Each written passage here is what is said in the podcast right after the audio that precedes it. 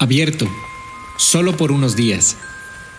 Ese es el mensaje escrito en un cartel con letras mayúsculas y de color verde, que apareció de manera inesperada el lunes pasado afuera de la nueva tienda ubicada en el número 176 de la calle principal, a una cuadra de la plaza. Esa es, sin duda, la zona más visitada de Gretchen Falls, un pequeño pueblo ubicado a unos 40 kilómetros de la ciudad. Gretchen Falls es uno de esos lugares que por su tamaño y población, la mayoría de la gente que vive ahí se conoce. Todos saben que el dueño de la carnicería sigue siendo el señor Hitch desde hace más de 35 años. Todos llevan su auto al taller de Pete, quien tiene dos hijos que le ayudan en la oficina del taller. Y las señoras mayores de la calle Rust se reúnen todos los miércoles por la tarde a merendar en el café de Daisy, quien heredó el pequeño restaurante de su padre. Como puedes ver, todos se conocen.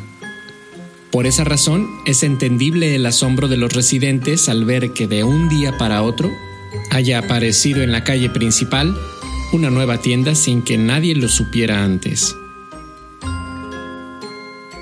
El nombre de la tienda, colocado en una marquesina sobre las grandes ventanas, se ve desde lejos. Grandes deseos un nombre poco común para una tienda. La propietaria es Carol Sanders, una mujer joven. Ella es la única persona en el pueblo a quien nadie había visto ni había escuchado de ella antes. Y no es extraño. Su forma de vestir tan elegante y su acento claramente extranjero confirman que no creció en Gretchen Falls. Nadie sabe con exactitud de dónde vino. Además, es muy reservada a diferencia de los demás, Carol no habla mucho sobre ella o sobre las demás personas. Tampoco se reúne con nadie. Pero eso sí, es muy amable con quien visita su tienda. Hola, gracias por venir a Grandes Deseos. Mi nombre es Carol Sanders. Eso es lo primero que se escucha cada vez que un nuevo cliente pisa la tienda. La fachada luce reluciente sus ventanas y tejados recién pintados en color verde hacen parecer al resto de los negocios de otra época. La misma Carol ha instalado una pequeña campana que suena cada vez que alguien entra. Su sonido es tan fino que es normal que pienses que todo lo que venden ahí seguro es muy caro, pero no necesariamente es así. No todos pueden explicar qué es lo que ahí se vende. Y es que no hay manera de observar hacia el interior a través de las ventanas.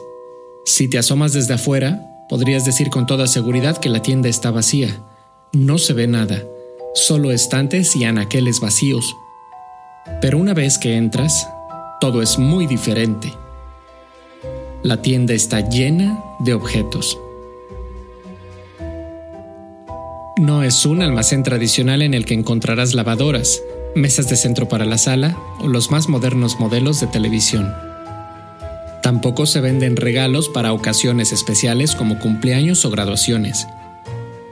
Lo que la tienda vende es justo lo que su nombre dice, grandes deseos.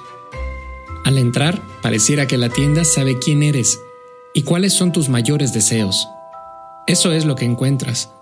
Por lo tanto, no hay objetos repetidos, Solo hay artículos únicos que representan los deseos de cada persona que entra.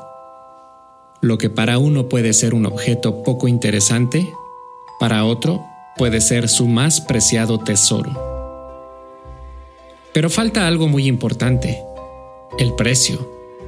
Es interesante, ninguno de los objetos a la venta tienen etiqueta con el precio marcado, como normalmente lo encontramos en cualquier otra tienda. Cada artículo que ahí se vende tiene una tarjeta blanca colocada justo al frente con la siguiente leyenda escrita en tinta dorada. El precio por este gran deseo es el que usted esté dispuesto a pagar. Además de eso, también dice, un poco más abajo y en letras más pequeñas, solo un deseo por persona.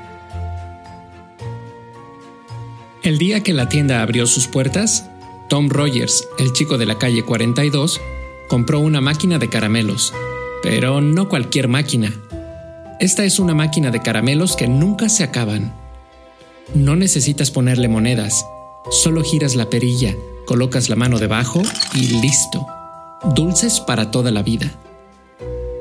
Ese mismo día, el señor Becker, quien es dueño de la barbería, entró a la tienda para encontrarse ese juego de ajedrez tallado en marfil que tanto deseaba desde que él era niño.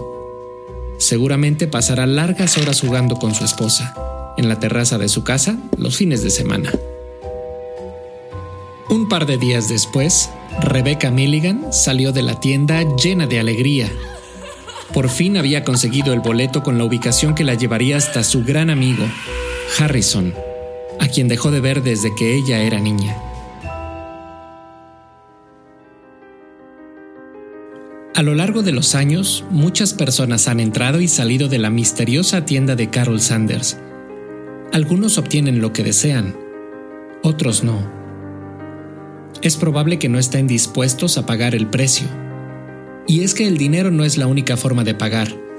Hay otras maneras de cubrir lo necesario para comprar un gran deseo. Desprenderte de un objeto valioso, paciencia o quizá tiempo son algunas maneras de pagar para conseguir lo que realmente deseas. Como su letrero lo indica, Grandes Deseos estará abierto solo por unos días.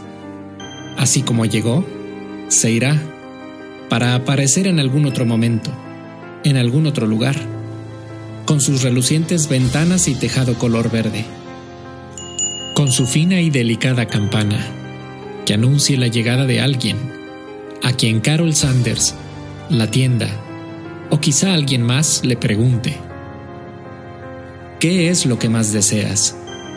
¿Y cuál es el precio que estás dispuesto a pagar?